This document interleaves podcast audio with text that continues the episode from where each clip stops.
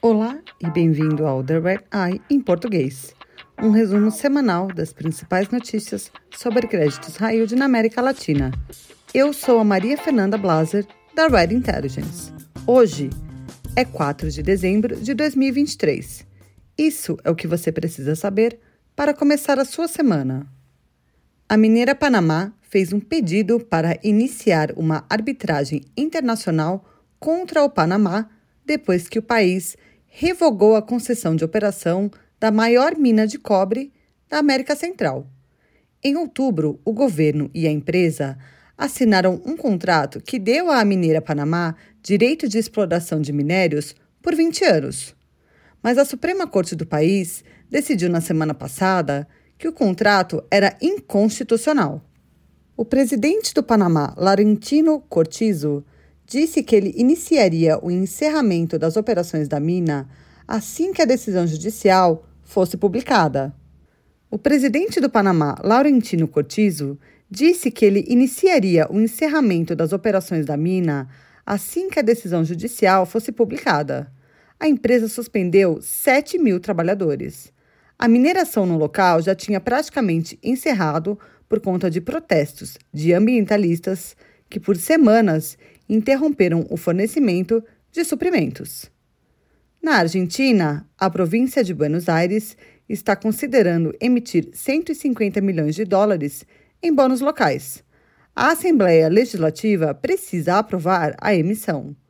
A província pretende usar o dinheiro das novas notas em projetos de infraestrutura se o presidente eleito Javier Milei cumprir a promessa de cortar despesas com investimentos públicos. Enquanto isso, a empresa de energias renováveis chilena Inversiones Latin America Power fez um pedido de recuperação extrajudicial em uma corte em Nova York para reestruturar 400 milhões de dólares de dívida com garantia real. A maioria dos credores que serão afetados pela proposta já concordaram em apoiar o plano de reestruturação da empresa que inclui a venda da ILAP até o fim de 2025.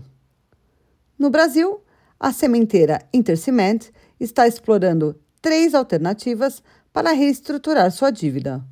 O presidente da companhia, Paulo Diniz, disse a investidores na semana passada que a Intercement poderia ter um novo investidor, fazer uma fusão ou desinvestir todos ou alguns ativos antes que seu bônus vença em maio do ano que vem.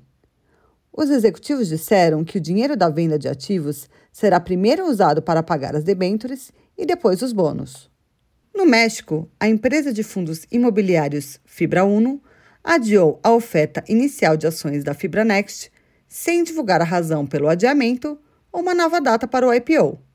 A oferta estava programada para a semana passada e a Fibra Uno esperava levantar mais de 850 milhões de dólares. Havia rumores de que o adiamento do IPO estava ligado à falta de uma autorização para a Fibra Next da Autoridade Fiscal do México. Obrigada por ouvir The Red Eye em português.